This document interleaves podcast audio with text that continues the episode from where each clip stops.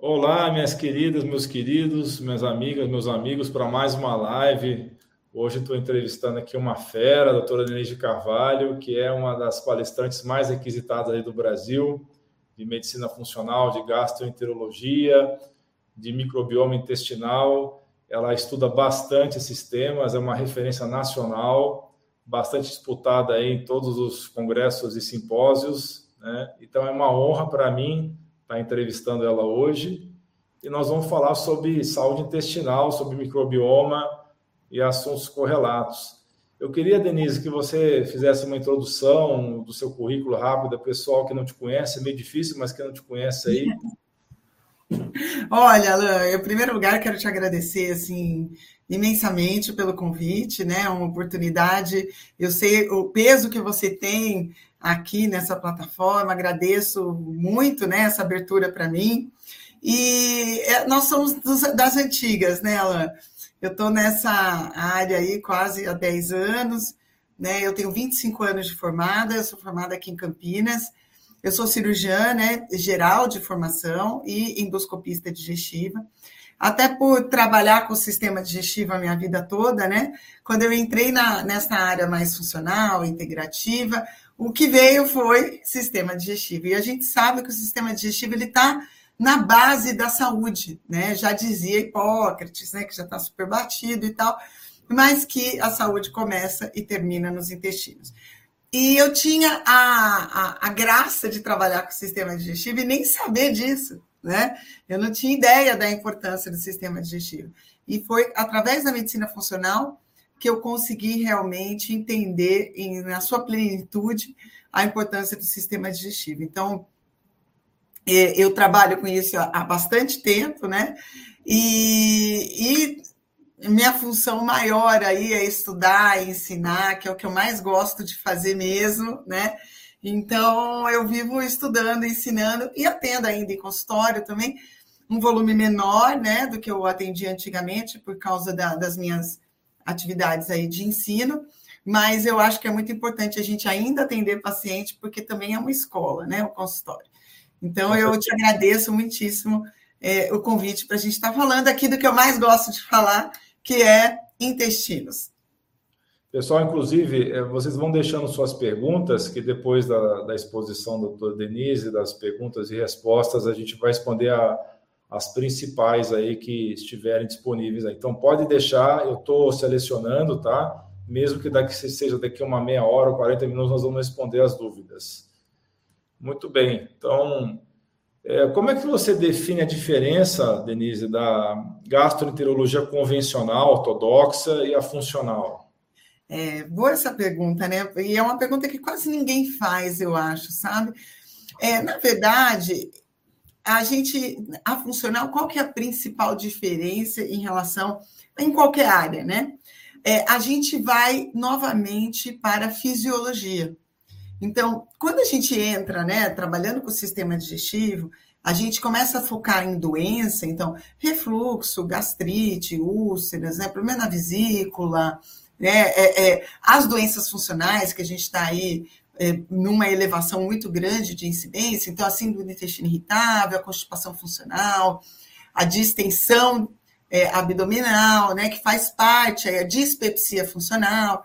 Então, a gente, é, na verdade, acaba tratando sintomas, né, não tratando as causas. E porque a gente foi, é, a gente aprendeu, né, que, que não, não dava para tratar as causas, né, mais ou menos isso ou como se todo mundo tivesse uma hiperprodução de ácido, por exemplo, no estômago, né? E hoje a gente sabe que é muito difícil isso acontecer. A não ser em situações específicas, a maioria das pessoas, na verdade, tem muito mais uma tendência à deficiência da produção enzimática do que aumento. E aí, enquanto a gente focava nessa questão do aumento, o que, que a gente veio de tratamento? Né? Os inibidores de bomba de prótons, que tem a sua função, né? Para quem não sabe, são aí os prazóis, né? Omeprazol, pantoprazol, lanzoprazol, e agora os no, as novas medicações que surgiram é, mais recentemente, que são outros bloqueadores, mas também tem a mesma função que a redução da produção de ácido gástrico. E aí, quando a gente se deparava com um paciente que não resolve com a inibição do, do, do ácido, ah, é um problema psicológico, né? É ansiedade, é depressão, ou ah, é da sua cabeça, né? E, e os pacientes, eh, na verdade, sofrem muitas eh, condições em decorrência da diminuição da produção de enzimas digestivas que não ficam sendo tratadas, né? Então, eu tenho aumento das sensibilidades alimentares, eu tenho aumento da permeabilidade intestinal, que eu, em 10 anos de formação, nunca ouvi falar sobre, né? E eu, fui, eu só ouvi falar sobre isso na, na medicina funcional, né? Então, eu acho que o, o, grande, a grande, o grande divisor de águas é o encontro das razões, a procura das razões e a tentativa, que óbvio, nem sempre a gente consegue tratar a, raiz do problema, né?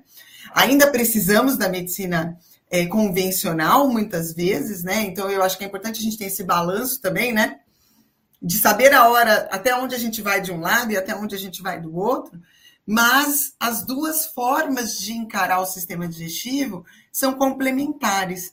Né? Então, hoje a gente está indo muito mais em direção a isso. Vamos unir forças do que ser alternativas, né? Não são alternativas, são complementos uma da outra. Exatamente, eu penso exatamente como você. Eu acho que a gente tem que usar as ferramentas que nós temos à disposição. É, acho que o que é bem interessante é usar as drogas é, em doses menores e associar os nutracêuticos, né? Acho que também faz assim, né? Também faz também faz. Eventualmente, há necessidade de usar medicação, por exemplo, quando a gente está falando de doenças inflamatórias intestinais, né, que também estão na elevação, né? Então, a gente tem a doença de Crohn, a retocolite ulcerativa, e hoje a gente tem uma outra, que é a colite endoscópica, né, ou microscópica, né, que a gente, é, a, o aspecto pela colonoscopia é normal, mas na biópsia a gente vê uma infiltração de células de defesa na lâmina própria. Esses pacientes que têm a, a, colite microscópica, a principal característica de diferença com relação às outras duas, além de na endoscopia, na colonoscopia, não aparecer nada, né, visualmente, esses pacientes têm um quadro de diarreia. Né? Então, é um quadro de diarreia de difícil controle, normalmente é, é, pessoas do sexo feminino e a partir dos 50 anos. Normalmente, é esse o quadro mais né? E você pesquisa, pesquisa, não acha nada, e é uma diarreia que é difícil de controle, né? Então, isso também é uma doença inflamatória intestinal. Essas três doenças inflamatórias, a gente tem N tratamentos, né? Até tratamentos tópicos, né? Como a gente tem aí o mais típico, a mesalazina, a gente tem tratamentos eh, hoje imunomodulatórios, né? A gente tem o próprio corticoide, mas muitas vezes esses pacientes chegam num limite já usou todo tipo de medicação e não melhora, né? E aí o que a gente faz? Vai tirar a medicação e vai tratar com a alimentação? Não, não, né? A gente entra com a alimentação como uma complementação ou com os nutracêuticos e tal. E aí o que a gente vê? Isso que você falou. Quando a gente começa a unir forças, até a necessidade de medicamentos diminui. Que é o objetivo, né? A gente fazer com que o paciente se exponha ao mínimo possível a, a, a medicamentos, né? que é o ideal, vamos dizer assim. E a gente consegue. É, claro que muitas vezes a gente não tira medicamento, né? E é importante as pessoas terem o pé no chão com isso. Mas que a gente diminui a necessidade, é esse o objetivo. Perfeito, exatamente isso. Muito bom. Então, vamos mudar um pouquinho de assunto aqui e vamos falar de um assunto que você manja bastante, que é o microbioma gastrointestinal qual que seria o papel dele na saúde geral? Eu sei que a pergunta é muito ampla, né? poderia ficar dias falando, mas dá uma parada geral para a gente aí do, é, dos últimos estudos, né? que uhum. você falar da relação do microbioma intestinal, não só intestinal, também de outras mucosas, né? E em relação à saúde do, das pessoas aí. É, é, a microbiota intestinal, ela se refere ao coletivo de micro-organismos que habita, habita um certo nicho ecológico né?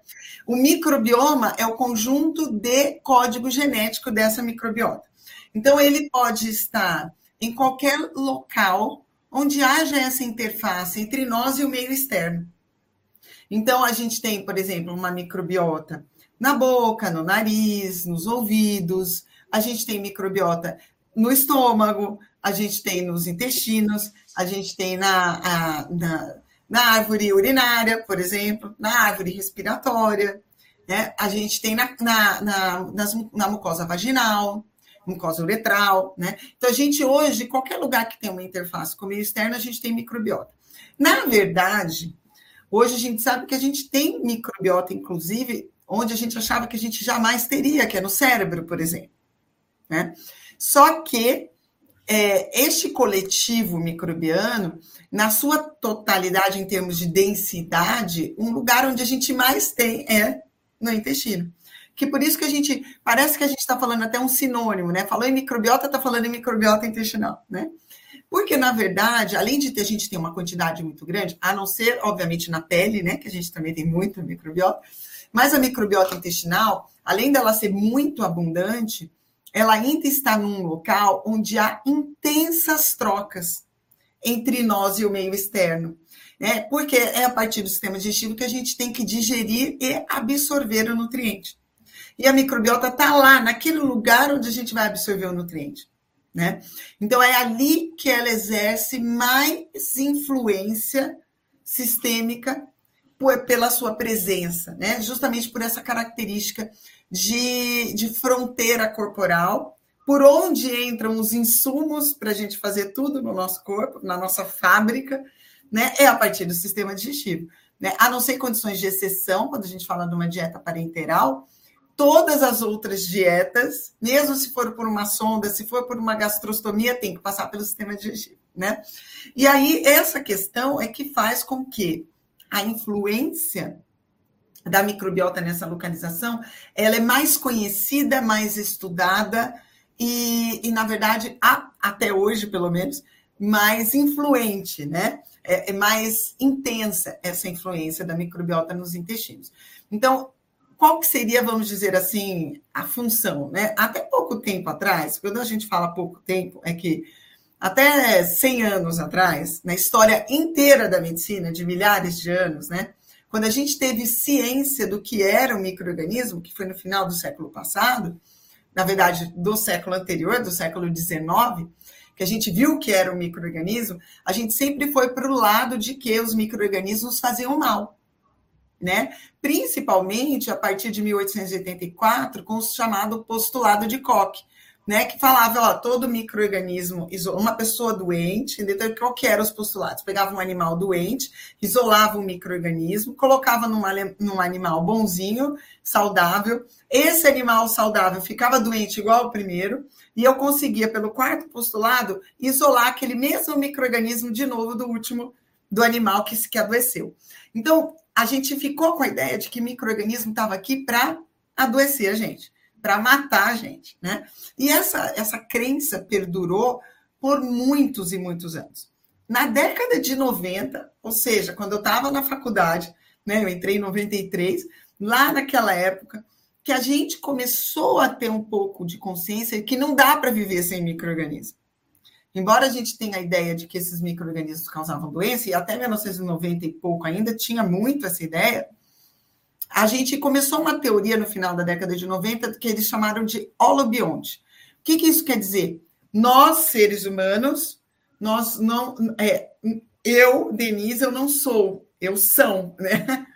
Parece uma coisa assim, eu não tenho como ser Denise sem estar associada aos micro-organismos, porque eles modulam tudo expressão genética, absorção de nutrientes, é, eles modulam o meu sistema imunológico, eles modulam o pensamento, eles modulam a atenção.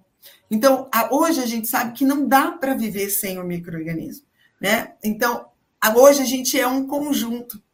Não dá para a gente dizer que a gente é só é, um.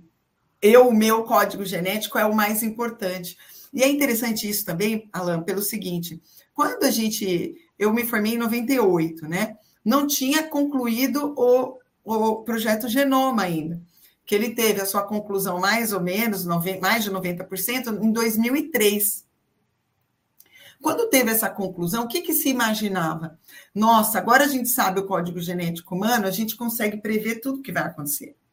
Né? É isso que a gente chamaria de medicina de precisão. Né? A criança nasce, eu pego o código genético, eu já sei se ela vai ter pressão alta, se ela vai ter diabetes, se ela tem a tendência de câncer e tal, tal, tal.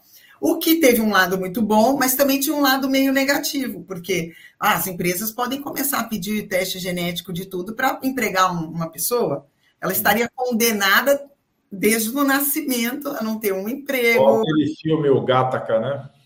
Exato, exato, né? Exatamente, né? E, e aí o que, que eles foi? Foi muito frustrante, né? O projeto Genoma foi um, foi um, um dos projetos, aliás, da última notícia que eu tinha lido até hoje, é que foi o projeto mais caro mundial de junção de esforços de vários países e foi extremamente caro, né? Não sei quantos bilhões de dólares. E foi frustrante, porque quando terminou, eles viram que não é bem assim. Né? Não adianta só eu ter o código genético, que isso não determina, porque tem gente que na mesma família tem 10 mulheres com câncer de mama e tem quatro que não tiveram, dentro daquela mesma família, né? Que se esperava. Então, o que, que, vi, o que, que veio o próximo pensamento? Bem, então, provavelmente é porque a gente precisa saber o código dos micro-organismos que habitam esse humano, porque a gente tem mais código genético de micro-organismo do que código genético humano. Ah, então vamos. Foi aí o projeto Microbioma, que fez uma, um mapeamento desde o nariz, né, boca, garganta, sistema digestivo, sistema urinário, sistema genital e pele. Esse projeto Microbioma Humano é, falou assim: olha que legal, agora a gente vai juntar os dois e a gente vai ter a resposta da medicina de precisão. Ainda não é. Uhum. E por que ainda não é? Né? Porque tanto o nosso código genético quanto o código genético microbiano sofrem influência do meio, que é o que a gente chama de epigenética. Né? Então, hoje, a gente está no meio dessa celeuma aí, e eu acho que o futuro disso tudo é a que a gente chama de metabolômica, né? É estudar essa interseção entre o mundo micro, né, de microorganismos e o mundo macro, que somos nós. Como que isso se relaciona diante daquele ambiente, diante daquela disponibilidade de nutrientes, diante daquele nível de estresse, diante, né? Então assim, tem muitas coisas e muitas variáveis, né? Mas que a gente sabe que os, o, o, microbioma, né, ou esse coletivo de código genético influencia diretamente na expressão do nosso, não se tem dúvida, não se tem dúvida, e cada vez a gente entende mais. E o que é interessante, esse código genético é totalmente modificável, diferente do nosso, né? Porque se eu mudar a minha dieta, isso é importante para quem está ouvindo a gente, principalmente quem é leigo, né? É, porque se eu mudar minha dieta, em 24 horas eu mudo a expressão da minha, minha microbiota. Obviamente que eu não mudo ela como um todo, mas eu mudo a expressão de alguns micro-organismos. Então, em 24 horas, eu posso aumentar famílias e diminuir famílias. Se eu fizer um jejum, por exemplo, ou se eu tirar algum macronutriente, por exemplo, se eu fizer uma dieta mais cetogênica, ou se eu fizer uma dieta vegana, em 24 horas a gente já muda. O que a gente sabe, né? Para mudar de forma um pouco mais profunda, eu teria que ter pelo menos cinco dias de mudança de dieta. E aí, se eu parar, vamos dizer que eu faça uma dieta por uma semana. A gente tem estudos bem recentes mostrando isso. Eu mudo a minha dieta por sete dias. E aí eu tenho uma mudança na composição da microbiota. Por quanto tempo essa mudança perdura? Até 28 dias. Então, olha que interessante. E aí surgiu uma coisa, que é The Longevity Diet, ou a dieta da longevidade, que veio pelo Walter Longo, da Universidade da Califórnia, né? E fez é, o, Fast Mimicking Diet, né? Que é o Fast Mimicking Diet. O que, que é isso, né? Para quem não entende isso é a dieta que mimetiza o jejum. Então, ele faz uma dieta bem restrita em calorias por 5 a 7 dias. Essa dieta é, que restrita, gente, que eu quero dizer, ela mimetiza o jejum. Então, ela tem por volta de 500 calorias. Então, a pessoa faz isso por uma semana, As outras três semanas do mês, ela faz uma dieta com característica mediterrânea. Então, a pessoa faria todo mês uma semana com baixa ingestão calórica, também com características mediterrâneas, e as outras três semanas a dieta mediterrânea livre. Né? E aí no mês seguinte de novo. Então, por quê? Porque eu consigo manter essa mudança de microbiota se eu fizer assim. Vamos dizer, né? Na teoria, pelo menos. Claro que a gente tem muitas outras variáveis que influenciam na composição de microbiota, como o uso de medicações, né? É, nível de estresse, é, é, com quem você mora. Olha que interessante. Com certeza.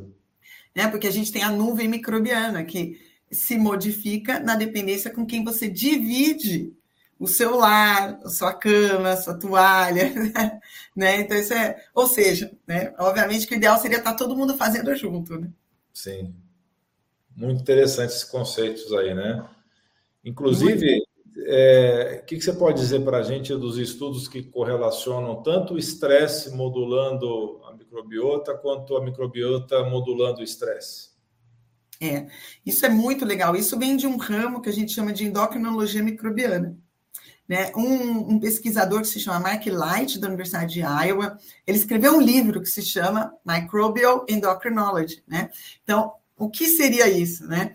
É, olha que interessante, a primeira vez que ele, que ele falou sobre isso foi no começo dos anos 2000, e ele, ele começou a pensar nisso porque ele decidiu colocar cortisol, o hormônio do estresse, no meio de cultura. E o que, que ele percebeu? Que a microbiota mudava. Se eu colocasse um meio de cultura básico, normal, e um meio de cultura com cortisol, as características mudavam. Então, ou seja, tem receptor para esse cortisol nessa microbiota. Né? Então, ou seja, a microbiota ela reage à presença daquela substância. Para ela reagir, ela tem que ter uma chave fechadura. Então, por que, que os micro-organismos teriam receptores para o cortisol? E aí veio a, a discussão, né? É, e, e, a gente já sabe, a gente já fala, né? Se tem receptor, é porque tem função. Sim. Né? Inclusive, os hormônios, é, segundo Mark Light, se consideram que a produção hormonal humana veio a partir de transferência da microbiota. Por quê? É, porque a microbiota, a, a produção de hormônios pela microbiota é uma forma de conversa entre elas. Faz parte do chamado quorum sensing, né? Então, na verdade, a gente produz hormônios como uma forma, então, de transferência dessa capacidade dos micro-organismos para nós, né? Segundo o Mark Light. Então, o, o que, que acontece quando a gente põe cortisol no meio de cultura de, de bactérias? Elas se tornam mais resistentes são bactérias mais é, patogênicas, menos boazinhas, né? É como se eu colocasse uma pessoa num meio hostil. Então, se a gente vive lá no mato, na praia, a gente fica todo bonzinho, calminho e tal. Coloca essa pessoa para viver numa zona de guerra. Né? Essa pessoa vai ficar mais agressiva, porque ela tem que se defender. A microbiota é a mesma coisa. Ela sente o cortisol porque ela sabe que o cortisol é uma ameaça ao hospedeiro. Se ameaça o hospedeiro, ameaça ela. Sim. Porque nós somos os braços e as pernas que ela não tem para procurar comida. Então, o que acontece? Opa, então vamos ficar mais resistente aqui, porque se o nosso hospedeiro morrer, a gente dura mais tempo à espera do alimento. Então, toda vez que a gente tem um estresse crônico, há uma tendência à mudança da composição de microbiota para uma microbiota mais patogênica, para uma microbiota mais resistente. Então, isso seria é, o efeito do estresse sobre a microbiota, direto, né? Porque tem efeitos indiretos a partir do efeito que o estresse tem sobre o sistema imunológico, né? Que acaba tendo uma dificuldade maior de controlar essa composição microbiana o estresse também tem uma ação sobre a produção de enzimas digestivas, então diminuindo a produção de enzimas, o que faz com que sobre mais alimento para essa microbiota também. Então, até prove o contrário, uma pessoa com estresse crônico é uma pessoa desbiótica, ou seja, com essa microbiota desequilibrada, né? Ao mesmo tempo, uma microbiota desequilibrada também é um fator de estresse para o hospedeiro. e também é capaz de estimular esse eixo do estresse. A própria microbiota pode produzir substâncias semelhantes a um, um cortisol. Microbiota pode produzir substâncias também é, semelhantes ao ACTH, o hormônio que estimula a produção de cortisol. Então, é uma via de mão dupla, né? O estresse nunca é bom, vamos dizer assim, né? Estou falando de estresse crônico, né? Não esse estresse agudo, né? Que, que é importante, né? Para a gente sobreviver a qualquer tipo de ataque, né? É, é, externo ou até interno, né? Da nossa mente. Então, é, o estresse agudo é muito importante para a sobrevivência do ser humano. O grande problema é esse estresse que não cessa o estresse crônico, que eu costumo dizer no consultório, que é como se tivesse um leão na porta de casa esperando a gente para sair todo dia de manhã. E aí, no dia seguinte, não tem só um, tem dois, que são os nossos problemas, né? E eles não vão embora, né? Como que você vai continuar mantendo essa vida, né? E o problema é esse estresse crônico que acaba levando a uma mudança na composição dessa microbiota e, mais uma vez, levando a alteração para o hospedeiro. Então, vai virando uma bola de neve, né? A gente estressa, muda a composição de microbiota, que por sua vez também é um fator estressor. E eles produzem também vários neurotransmissores, né, que acabam influenciando também, né, na nossa estado Sim. do humor, etc. GABA, serotonina. Sim. Microbiota tem capacidade de produção também, né, de substâncias análogas a neurotransmissores. E, é, além disso, como os neurotransmissores são produzidos a partir de nutrientes, né? Obviamente tem um comando genético, né? Tem as individualidades genéticas, mas eu preciso de nutriente, nada se cria, nada se perde, tudo se transforma, né? Já dizia Lavoisier. E é assim na natureza, né? O, o, o próprio neurotransmissor, assim como os hormônios, também são feitos de nutrientes. E a partir de onde entram os nutrientes? A partir do sistema digestivo, a partir do consumo de uma dieta né? Que obviamente tem que ser rica em nutrientes para poder eu trazer esse nutriente. Então, a microbiota também pode roubar esse nutriente do hospedeiro, causando uma certa dificuldade para a produção de neurotransmissores, de hormônios. E não é incomum, Alan, a gente pegar paciente é muito desbiótico, daqueles que chegam no consultório muito emagrecido, porque não consegue digerir, absorver, a microbiota está roubando tudo, né? São pessoas assim muito é, coitadas, realmente é, passando fome, vamos dizer assim, mesmo que não esteja, né? E a gente pega um menino jovem, assim, que a gente faz um exame da 250 de testosterona. Né? E você fala, vai, vai, vai repor? Não necessariamente, eu tenho que melhorar a condição dele. E aí, às vezes, você trata três meses, seis meses, vem 800 de testosterona, do nada, né? Aí eu falo, gente, não é do nada, né? Por quê? Testículo ele tinha, condições ele tinha, né? O problema era estímulo, o problema era sistema imunológico hiperativo, era inflamação, era ausência de nutriente, era ausência de energia para a produção hormonal, né? Então, realmente a microbiota influencia diretamente nisso. Hoje a gente já fala até um, a gente tem um termo que se chama dismorfismo sexual de microbiota, isso tem a ver com como é a microbiota do homem e da mulher. São diferentes. A microbiota do homem quando ele tem 20 anos e a microbiota do homem quando tem 60. A microbiota da mulher antes da menarca, depois da menarca e após a menopausa. Também são diferentes, né? Então a microbiota também responde à presença desses hormônios, né? E, e isso é muito interessante. E são coisas que eu acho assim, muita coisa a gente a gente já tem ideia, mas a gente não sabe a aplicabilidade, muitas Sim. vezes, disso. Né? Então, o que, que eu faço com essa informação hoje? A gente não sabe. Né? Ah, a gente vai dar um probiótico, vai. Não, não. Não vai ser o, o probiótico que vai, vai, vai ser a pílula mágica, né? Eu falo que, assim, a, trabalhar com microbiota é muito, muito, muito bom, porque é um desafio grande, porque ela é extremamente sensível a muitas situações diferentes. Mas quando a gente tem por objetivo melhorar a composição desse coletivo microbiano, a gente não muda só ele. A gente muda tudo. A gente muda a saúde mental, a gente muda a saúde hormonal, a gente muda a saúde imunológica, porque é, eu preciso de tudo para melhorar a saúde é microbiana, né? Então, é, eu acabo atirando num lugar e acerto em um monte, né? Então, os pacientes falam, nossa, eu melhorei tudo, né? Como a gente vê na medicina funcional. Né? Você começa a tratar a dieta, você começa, né? O paciente estava tentando engravidar um tempão, de repente engravida, né? Sem querer, às vezes, até, né? É. E acontece. Então, assim, porque a gente acaba... Para fazer a medicina funcional, a gente não consegue trabalhar só com um aspecto, né? A gente tem que trabalhar com tudo. Dá trabalho, mas o resultado vem. Com certeza. É até bom você estar tocando nesse assunto, eu conheço a sua posição sobre isso, mas é até bom explicar para as pessoas, primeiro, a diferença entre pré-biótico, probiótico, pós-biótico, parabiótico e o que, que você considera mais importante desses quatro aí. Ótimo, ótimo, adoro essa pergunta, porque é, a gente veio aí, né, nos últimos, então eu estava falando da história aí, né, da descoberta aí do, do código genético humano e depois do, do microbiano, a partir do desenvolvimento dessas técnicas e tudo mais.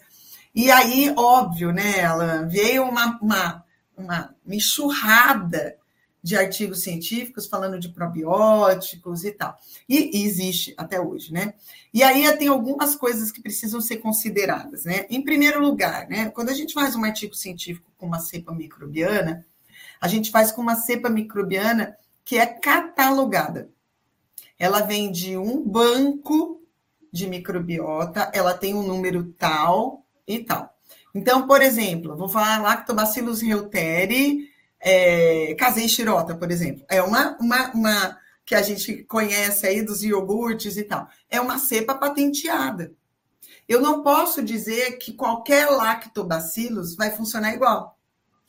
Eu costumo dizer assim, ó, Denise de Carvalho é cirurgiã. Toda Denise de Carvalho que eu encontrar vai ser cirurgiã. É a mesma coisa. Então, o que acontece? O que, que o pessoal.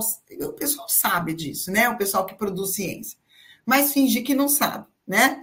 Porque aí pega um estudo científico, sei lá, com lactobacillus reuteri, tal, tal, tal, tal, tal, que foi estudado e melhorou, por exemplo, uma dermatite atópica.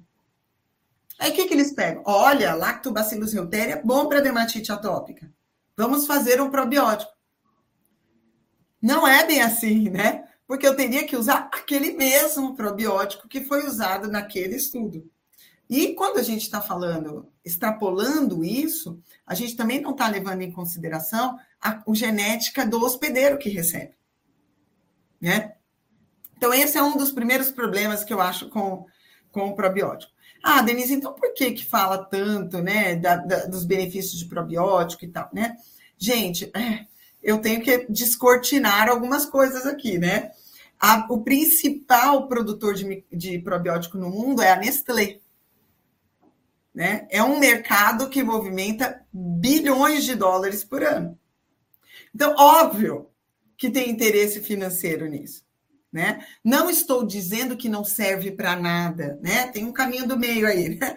Mas hoje em dia virou para tudo, né? É a doença mental, tem o probiótico da doença mental. É é, é a doença cutânea, tem o probiótico da doença cutânea, né? É a doença é, é, urinária, vaginal, tudo tem um probiótico que resolve todos os seus problemas, né? Tipo aqueles seus problemas acabaram, né?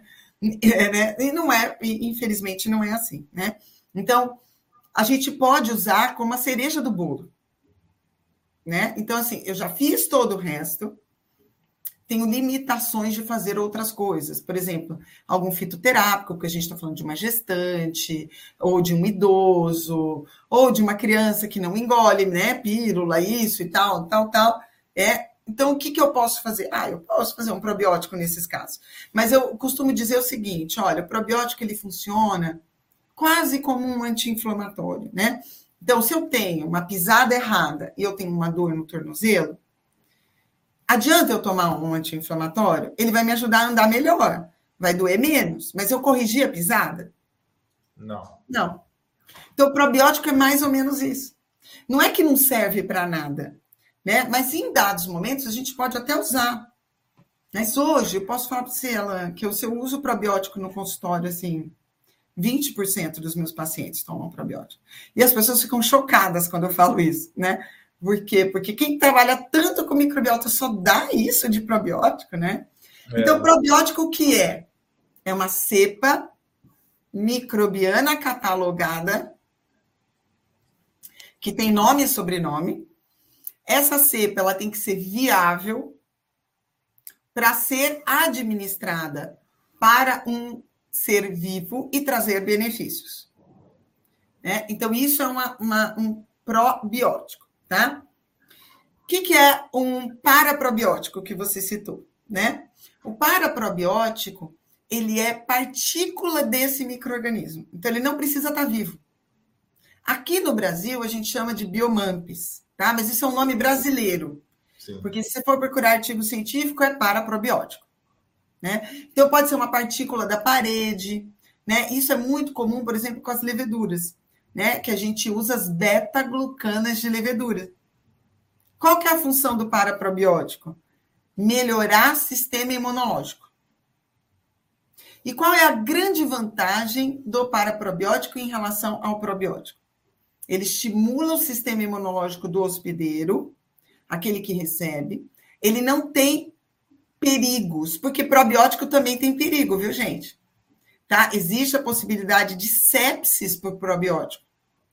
Tem paciente que está fazendo quimioterapia. Agora, acho que 3 de outubro, a gente teve uma notícia nos Estados Unidos de um bebê que estava numa UTI tomando antibiótico, que eu já digo que não é para usar probiótico durante, durante antibiótico. Isso caiu por terra em 2018. Mas eles começaram a dar probiótico para um bebê na UTI, que pesava, acho que menos de 2 quilos, prematuro, e o bebê faleceu por sepsis. E qual era a cepa que foi identificada? A do probiótico, na hemocultura. Então, o probiótico também tem a possibilidade de causar problemas, principalmente se eu tenho um aumento de permeabilidade intestinal muito intenso. Então, por exemplo, num paciente com, com doença inflamatória intestinal, eu tenho que tomar cuidado.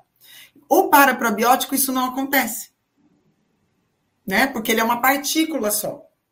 Né? E é uma partícula que só tem a função de estimular o sistema imunológico.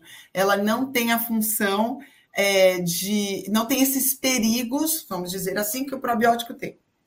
E aí a gente tem o pré-biótico e o pós-biótico. O pós-biótico são substâncias produzidas pela microbiota que têm efeito positivo no hospedeiro. E aí eu pego só aquela substância, como, por exemplo, o ácido graxo cadeia curta, né, o butirato. Hoje a gente tem o suplemento de tributirina, que é uma molécula de três moléculas de butirato. Por quê? Porque aí ele resiste à passagem pelo sistema digestivo e chega no colo, né? que tem um efeito anticâncer, tem efeito de melhora de memória, de cognição, é, de anti-inflamação, né, que é o butirato. Esse butirato, ele é produzido pela microbiota intestinal também, em contato com os pré-bióticos, que é o último, né? O que é o pré-biótico? Qualquer substância que, ao ser usada no metabolismo microbiano, traz benefícios. Então, um clássico são as fibras, principalmente as fibras solúveis. Mas não é só fibra que é pré-biótico. Por exemplo, os polifenóis existentes nos alimentos vegetais, né? como, por exemplo, as frutas vermelhas nas antocianinas das frutas vermelhas. São polifenóis que são pouquíssimo absorvidos por nós. A gente usa, fala tanto dos efeitos anti-inflamatórios e tal, e são indiretos. Esses efeitos são a partir da mudança da composição da microbiota. Porque somente, por exemplo, quando a gente está falando nas antocianinas das frutas vermelhas, a gente absorve 5% só. O restante é todo processado pela microbiota e, uma vez processado pela microbiota, aumentando a produção de ácido graxo cariacuta e outros produtos desse processo de fermentação, que aí sim são anti-inflamatórios. Então, hoje, Alain, se eu pudesse falar assim, Denise, você pode escolher um que você vai fazer, o pré-biótico. O pré, com certeza. Né? Ou na fibra, que a gente pode obter da própria alimentação, você não precisa fazer suplementação de fibra, é que às vezes não consegue, né? é, colocar tudo que precisa, né? A gente precisa de pelo menos 25 gramas de fibra por dia. Então, às vezes, a gente tem que colocar de 25 a 45, a gente tem que colocar um suplemento rico em fibras, né? Para poder conseguir atingir aquilo que a gente precisaria, né? Mas é, se a gente tiver uma dieta bem regrada e uma dieta muito voltada para a presença das fibras e para a presença dos polifenóis, a gente não precisaria nem de suplemento, né? E aí uma dieta típica disso é a dieta mediterrânea, mais uma vez, né? Que é a mais estudada de todas, né? E que, no geral, tem mais benefícios, né? Sim. Eu acho que esse é um bom momento para a gente começar a responder as perguntas do pessoal que está fazendo desde que a gente entrou ao vivo. Podemos ir lá? Podemos, podemos sim. Então eu vou colocar na tela para você, tá? E a gente vai, você pode ir respondendo e a gente vai trocando ideia aqui, tá. tudo bem? Tá bom. Olha que interessante. Água com limão aumenta o ácido clorídrico imediatamente? Não, né? É, na verdade, o limão é um ácido fraco. Né? Então, ele, ele pode ajudar, sim, a digerir pela ação direta. Entretanto, quando ele entra num estômago vazio, eu estimulo a produção de ácido, porque ele eleva um pouquinho o pH. E aí eu vou contra essa elevação de pH, porque o pH do estômago é 2, é muito baixo. E aí, ao estimular essa produção de ácido, eu produzo ácido e absorvo o bicarbonato, que é isso que a gente fala que alcaliniza o corpo, né? Porque é um efeito indireto. Toda a produção de ácido ocasiona absorção de bicarbonato na célula parietal, né? Faz parte do mecanismo de bomba, né? A absorção do bicarbonato. Então, é por isso que a gente tem um aumento aí da alcalinização corporal, né? Então, água com limão é uma das formas que a gente usa, por exemplo, para fazer um desmame, quando a gente precisa fazer um desmame de um inibidor de bomba de prótons. É uma das alternativas que eu sugiro que vocês façam para estimular a digestão um pouquinho antes da refeição, tomar um pouquinho. Cuidado, obviamente, com a quantidade de limão, tá? Porque nem sempre mais é melhor. Então eu vejo algumas pessoas falando, ah, diz que água com limão é bom, toma água com limão o dia inteiro, né? Aí começa a ter sensibilidade no dente, na língua, faz uma esofagite, não é assim, né? Cuidado. Então, mas assim, meio limão espremido e meio copo d'água, um pouquinho mais, na maioria das pessoas é super bem tolerado e ajuda a estimular o processo digestivo. O mesmo Eliseu que fez a pergunta tá falando para você voltar para o YouTube, viu? Tá te dando uma bronca aqui, viu? É, olha, a gente está com um canal que eu preciso que chama Instituto Denise de Carvalho, ah. que eu usei até para fazer as lives aí do meu curso de desbiose e tal. E a gente tá, a gente vai começar assim. Aliás, eu já estou com uma pauta aqui agora para novembro. Eu tenho que entregar pelo menos um vídeo por semana. É, então vamos, vamos aquecer vai entrar na vida é, ingrata dos youtubers, né? É verdade. É, vou. uh, Eliseu está com tudo aqui, mandou um monte de pergunta para você aqui. Vamos ver aqui. Está prestando atenção, isso é bom. Né? Uh, fala um pouquinho também da sua opinião sobre o vinagre de maçã. Gosto muito do vinagre de maçã. E hoje a gente tem vários vinagres no mercado de maçã, importados aí ou não, né, nacionais, né, que são orgânicos e tal, que são muito bons para a saúde digestiva também, né? A gente sabe que o vinagre, ele é o ácido acético, né? Ele é também um estimulante do processo digestivo, assim como o limão, é um pouco mais potente até que o limão, né? A gente sabe Inclusive, a gente tem estudo mostrando que se eu consumir uma refeição, por exemplo, com uma quantidade X de carboidrato, eu tenho uma elevação de glicemia, se eu colocar o vinagre junto, a, a glicemia ela demora muito mais para subir, ela fica muito mais estável ao longo do tempo. Até por isso que a gente tem hoje vários suplementos, são balinhas né, de vinagre, que eu, inclusive, adoro. Eu adoro usar uma balinha de vinagre antes do, da refeição porque ela estimula a produção de enzima digestiva, né? E tem uma pesquisadora do MIT, eu nem sei se ela, se ela ainda está lá, né? Ela chama Stephanie Senner. E ela estudou o efeito do vinagre de maçã sobre o glúten, que eu achei muito interessante. Ela não é da área de saúde, mas ela, ela é um gênio, né?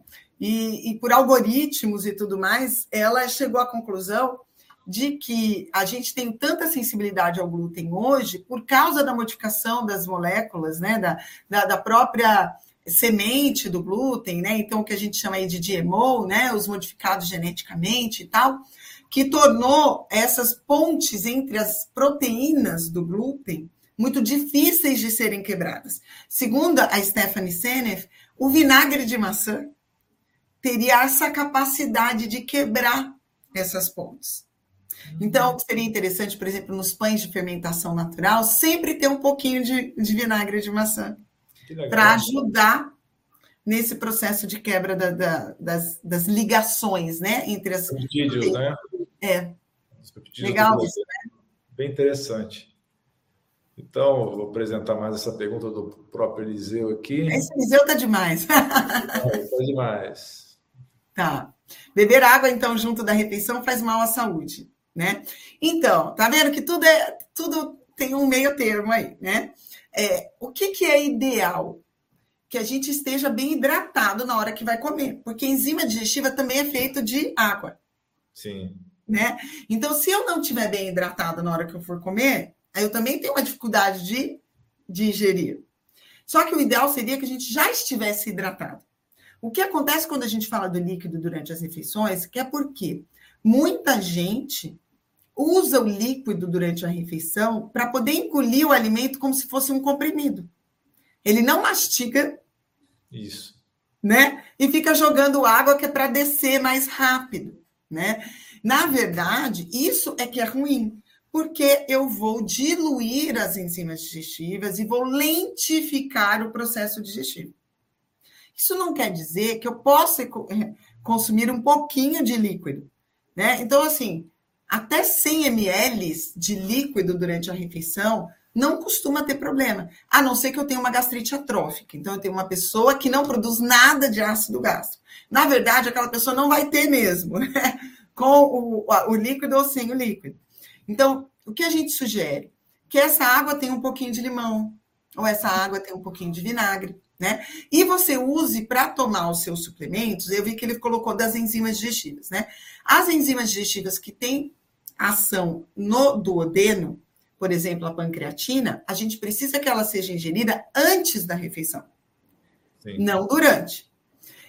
Quem que a gente precisa que seja durante? A betaína, hum. né? Porque ela tem que estar tá com o estômago cheio, senão ela, porque ela reduz o pH gástrico realmente até um a betaína pode reduzir. Então, reduz mais até do que a própria capacidade que a gente tem. Então, nesses casos, a gente sugere, use a betaína durante a refeição. Aí, eu tenho paciente que engole a betaína com o alimento. Hum. Não toma líquido. Ele põe na, na boca e engole junto com o alimento. Tem gente que tem dificuldade para fazer isso. Então, se tem dificuldade para fazer isso, coloca até 100 ml, tá, Eliseu? Que a, a doutora deixa. Foi permitido, viu? Está permitido. Tá permitido. alvará. É, agora ele está perguntando se as enzimas e o cloridrato de betaína podem causar dependência. Não. Inclusive, no meu curso de desbiose, eu falei sobre isso, né? As enzimas digestivas, a gente tem um, um pool de enzimas digestivas que são absorvidas quando não são utilizadas, e elas são levadas por um, um eixo que a gente tem, intestino-pâncreas, que elas são reservadas no pâncreas. Então, a gente usa na próxima refeição.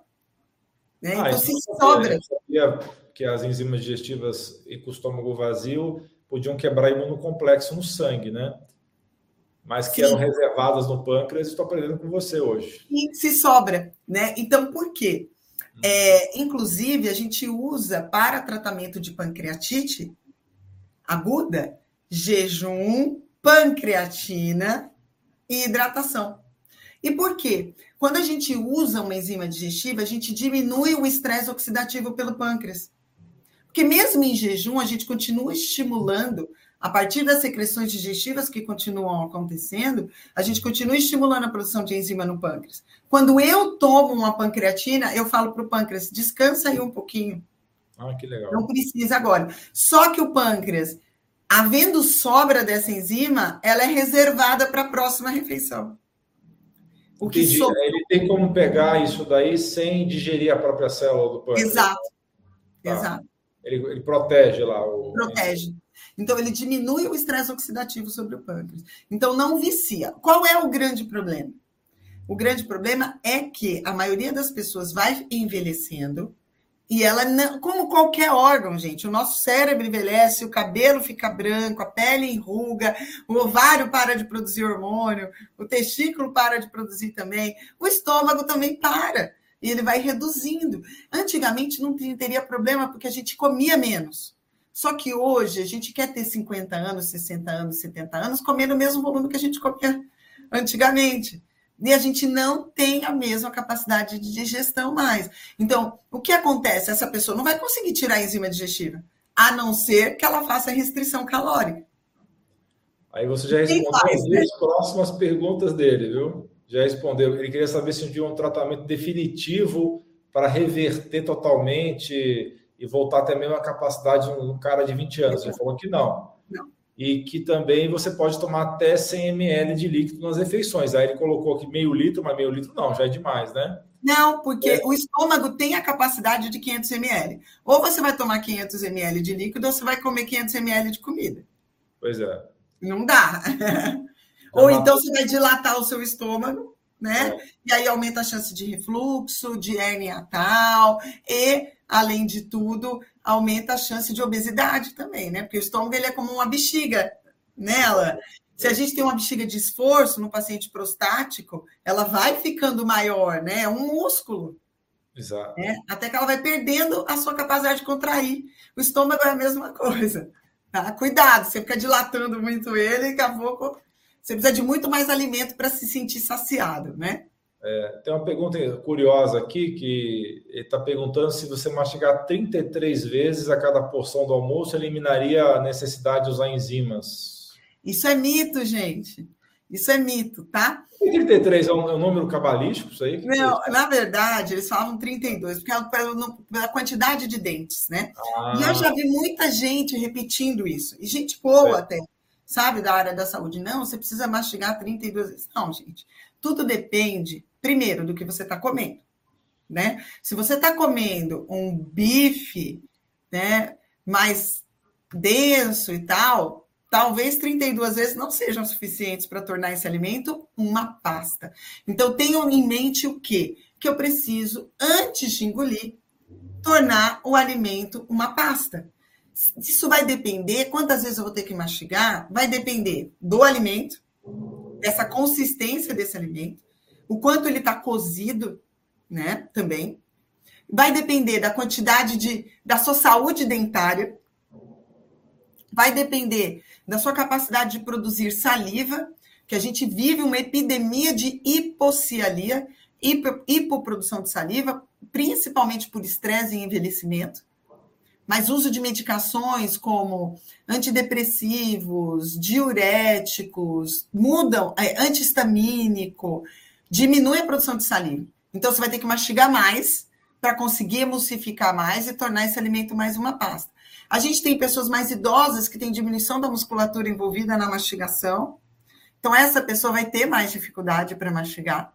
Então, essa pessoa vai ter que mastigar mais, porque ela tem menos força de mastigação. Então, assim, esse número de 30, não sei o que, é cabalístico, tá, gente?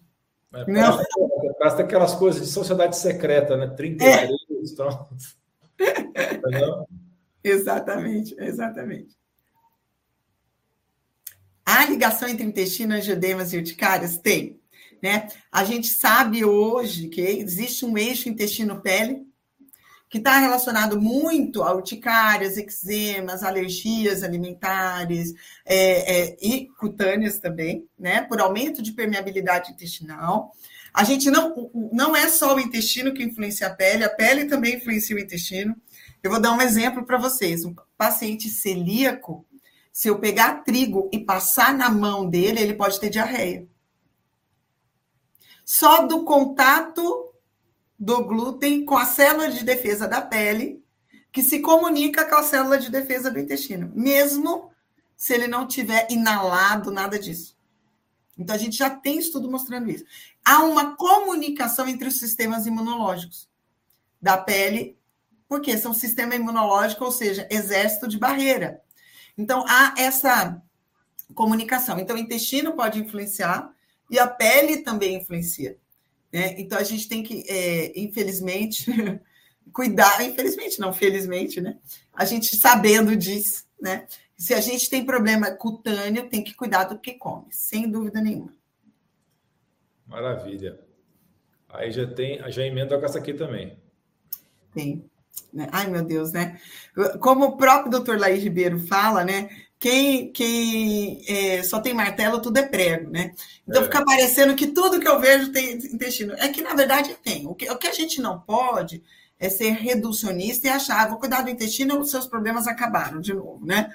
Né? Aquela coisa, seus problemas acabaram. Não, não é assim. É que, mas é que a gente precisa considerar o intestino também, quando a gente trata, né? Na, na relação com a fibromialgia, a gente tem aumento da sensibilidade à dor por causa de um tipo de macrófago que se chama, a gente tem macrófago do tipo 1 e do tipo 2, né? M1 e M2. O M2 é o macrófago ativado, que é o macrófago que produz citoquinas que sensibilizam terminações nervosas. Quando eu tenho um excesso de disbiose, eu tenho um aumento dessa transformação de M1 e M2. Então, a gente vê um aumento da sensibilidade à dor. É indireto, obviamente, né? Mas existe, sim, alguns estudos já mostrando. Eu tenho uma aula sobre isso que eu dou na pós, falando desse eixo dor-intestino, né? Como tem eixo intestino com relação ao osso, por exemplo, né? É, como a gente tem o eixo intestino-saúde da mulher, como a gente tem o eixo intestino-saúde da pele, como a gente falou aqui, saúde mental, né? Então, a gente tem muita saúde óssea, articular, né? Então, a gente já tem bastante coisa mostrando osteoporose, é, artrites, é, no geral, né? Artrose, também relacionada a problemas intestinais, né? Então, assim, tudo tem alguma influência do intestino. Não é que a gente vai tratar o intestino e vai sumir tudo, mas que a gente precisa também tratar o intestino quando a gente trata essas condições. Quanto tempo nós temos ainda para você ficar tranquilo aí? Mais cinco minutos, pode ser? Ah, então o pessoal fica bravo, porque tem um monte de pergunta aqui. Tem muito! mas vamos lá. É, tem uma pergunta bem engraçadinha aqui, mas vamos lá. Essa aqui é até para dar uma descontraída. Ah, legal. Legal, né? Eu falo assim, né? É, eu tenho até é, post no Instagram falando isso, né? Os seus gases também não precisam atrair urubus, né? Mas a gente tem basicamente quatro gases, que são a maioria dos gases produzidos no, nos intestinos, né? Que é o hidrogênio, o CO2, o metano. Esses três não têm cheiro, tá? Embora o metano esteja relacionado à disbiose também, por aumento de um tipo de micro-organismos que a gente chama de arqueias, mas eu tenho um quarto gás, que é o sulfeto de hidrogênio, que tem um cheiro forte, normalmente relacionado à ingestão de aminoácidos, especialmente os aminoácidos sulfurados. Por isso que ele tem um odor de enxofre tá? Então, isso é porque a gente tem bactérias redutoras de sulfato, que a gente chama, que são bactérias que usam, inclusive, aqueles gases, hidrogênio, metano, para a produção do sulfeto de hidrogênio. Então, essas bactérias são bactérias disbióticas, né?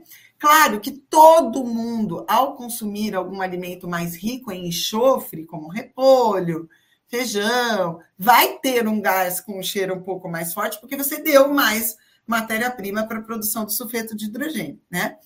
É, o problema é que tem gente que, mesmo comendo é, quantidades normais de carne e tal, sempre tem gases muito fétidos. Então, aí atenção, tá? Porque isso é sinal de que há uma desbiose. Esse sulfeto de hidrogênio, ele altera a motilidade digestiva, então ele pode levar a constipação, assim como o metano também pode. Né? O sulfeto de hidrogênio, ao roubar né, o enxofre para a microbiota, para a produção do sulfeto de hidrogênio, esse enxofre não chega no fígado, que ele é importante para o processo de detox. Ele é importante também para a formação de colágeno. Né? Então, a gente também tem uma repercussão disso em saúde articular, em saúde cutânea. Então, assim, Se os gases estão muito ruins, mesmo quando não come coisas muito fora do normal, atenção que isso é, é desbiose. Perfeito. Então, deixa eu selecionar aqui as melhores perguntas, porque tem uns poucos minutos ainda. Isso. Ah, vamos lá. Hum, aqui, essa pergunta eu acho que é interessante. Esse Eliseu, ele gosta de gastro, hein? É, acho né? que ele vai ser seu aluno, acho que ele vai fazer seu curso. Acho aí. que ele vai fazer meu curso, hein, Eliseu? É. Então, é verdade que a água com limão todo dia impede? Assim, a gente não pode falar isso com todas as letras, né? Porque assim como é, qualquer outra colonização microbiana, depende de vários fatores né? Depende do quanto eu me exponho ao H. pylori, então que a gente chama de carga microbiana, né? Então se eu tomo água contaminada, se o meu parceiro ou minha parceira tem também o H. pylori, porque eu fico me reexpondo muitas vezes, né? Então, se eu lavo muito bem, né, minhas verduras, meus legumes e tal, quando eu vou consumir. Então, a gente. E outra coisa, tem o sistema imunológico do, do indivíduo né? Que tem que estar tá funcionando adequadamente, tem que estar tá bem nutrido e tal. Então, assim, a gente não pode dizer que a água com limão é, impede, mas vamos dizer assim que a água com limão dificulta a vida do H. pylori. Isso a gente pode. com certeza. Uh, deixa eu só selecionar as duas últimas perguntas para a gente encerrar aqui, para você poder dar atenção para a família aí. uh, Ah, esse aqui é bom. Essas perguntas aqui do Manuel, duas do Manuel aqui foram bem formuladas aqui, vão ser as duas últimas aqui. Ótimo. Qual o melhor exame que não seja caro? Olha, o melhor exame para avaliação de microbiota intestinal, na minha opinião, é o exame coprológico funcional. E a gente tem exame coprológico funcional feito pelo SUS, pelo, pelo postinho, tá? Então, esse exame, se eu pudesse falar assim, olha, é o BBB, né? no que se refere à microbiota intestinal, é o exame coprológico funcional, tá? Que é um exame antigo, barato, e, e, normalmente os laboratórios mais simples são os que melhor fazem, porque eles são feitos manualmente, tá? Agora, para a permeabilidade intestinal, aí é um outro negócio, porque a gente não tem estabelecido nenhum exame ainda que me fale com certeza tem aumento ou não tem. A não ser a dosagem de zonulina, fecal. Mas a dosagem de zonulina fecal só é feita por um laboratório no Brasil. E, essa, é, é, e não é barato. Né? O que eu quero dizer é o seguinte: você pode até pedir esse exame de fezes só a dosagem de zonulina, por exemplo, do Copromax. Você não precisa pedir o exame inteiro, que é do laboratório do Lúcio Lemos, de Juiz de Fora, que é o melhor exame de fezes que a gente tem no Brasil. Mas eu posso chegar lá e pedir só, por exemplo, a dosagem de zonulina né, que deve estar saindo agora uns 200, 250 reais. É que não existe outro laboratório que faz. Tá? Então, assim, mas se você realmente precisa fazer, né? Por quê? Você pode tratar e tem indícios indiretos de que há aumento de permeabilidade intestinal. Não necessariamente eu preciso ter o exame, né? Podemos dar a última para encerrar? Pode, pode. Bom, então tá jóia. Então, é, aqui o Adriano fez uma afirmação que não é bem isso, mas é bom que você comenta sobre SIBO e sobre intestino irritável. Sim. Na verdade, ele tem razão, viu? Porque existe muita confusão entre esses dois diagnósticos, né? A SIBO é o hipercrescimento microbiano de intestino delgado, né? É, na verdade, eu, eu não gosto tanto de SIBO, né? Porque o SIBO a gente sempre leva em conta que tem um hipercrescimento, e não necessariamente é um hipercrescimento, né? Eu posso ter apenas uma mudança na proporção microbiana, né? Então, por exemplo, eu posso ter um aumento de fungos, que seria chamado sifo, né? Mas eu posso ter ou um deslocamento geográfico, né? Eu encontro no intestino delgado microorganismos que era do cólon, por exemplo, né? Anaeróbias, né? Que não é para acontecer normalmente eventualmente acontece, né? E a síndrome do intestino irritável é uma síndrome, né? Que, como o próprio nome diz, ela é uma síndrome, né? Porque é um conjunto de sinais e sintomas que é clássico da, do desregular do eixo cérebro-intestino. Então, tem a ver com motilidade digestiva, especificamente, né? Mas hoje a gente tem um tipo que sempre foi colocado dentro do critério de Roma, que é a, a, a, a síndrome intestinal é, é, irritável do tipo diarreico. Tem um colega americano que chama Mark Pimentel, que ele coloca muito que isso vem muito provavelmente de uma SIBO. Tá? E ela é por quê? Uma SIBO acaba ocasionando uma dificuldade da digestão e absorção de nutrientes, e com isso me leva à diarreia, como se fosse uma síndrome desabsortiva. E isso é confundido com uma síndrome do intestino irritável do tipo diarreico. Sim. Então, eu, no meu primeiro livro, eu cheguei a falar sobre isso, que um dia eu vou ver ainda que a síndrome do intestino irritável, na verdade, é uma disbiose. Sim. Eu falei isso no meu primeiro livro. E hoje, isso naquela época a gente não tinha isso, né? É, hoje a gente está caminhando para isso, mas nem toda síndrome do intestino irritável também é por causa da microbiota. Hoje a gente sabe que tem realmente uma alteração desse eixo cérebro-intestino, que tem a ver com nervo vago, tem a ver com estresse, tem a ver com outras questões também individuais de personalidade, né? Então, hoje a gente fala que a pessoa que tem síndrome do intestino irritável, ela tem uma personalidade típica, que a gente chama de alexitimia. Então, tem outras coisas associadas, mas que tem quase 100% dos casos de síndrome do intestino irritável uma disbiose agravando o processo, com certeza. A gente pode falar que tem cibo que não tem intestino irritável associado e intestino irritável que não tem cibo associado também. Exato, perfeito, perfeito, Alain, isso é. mesmo. Como é que é essa alextimia? O que, que você falou? É, chama alexitimia. Alexitimia é, é um, um, traço de personalidade. Hum. São pessoas mais fechadas, pessoas mais rígidas consigo mesmo.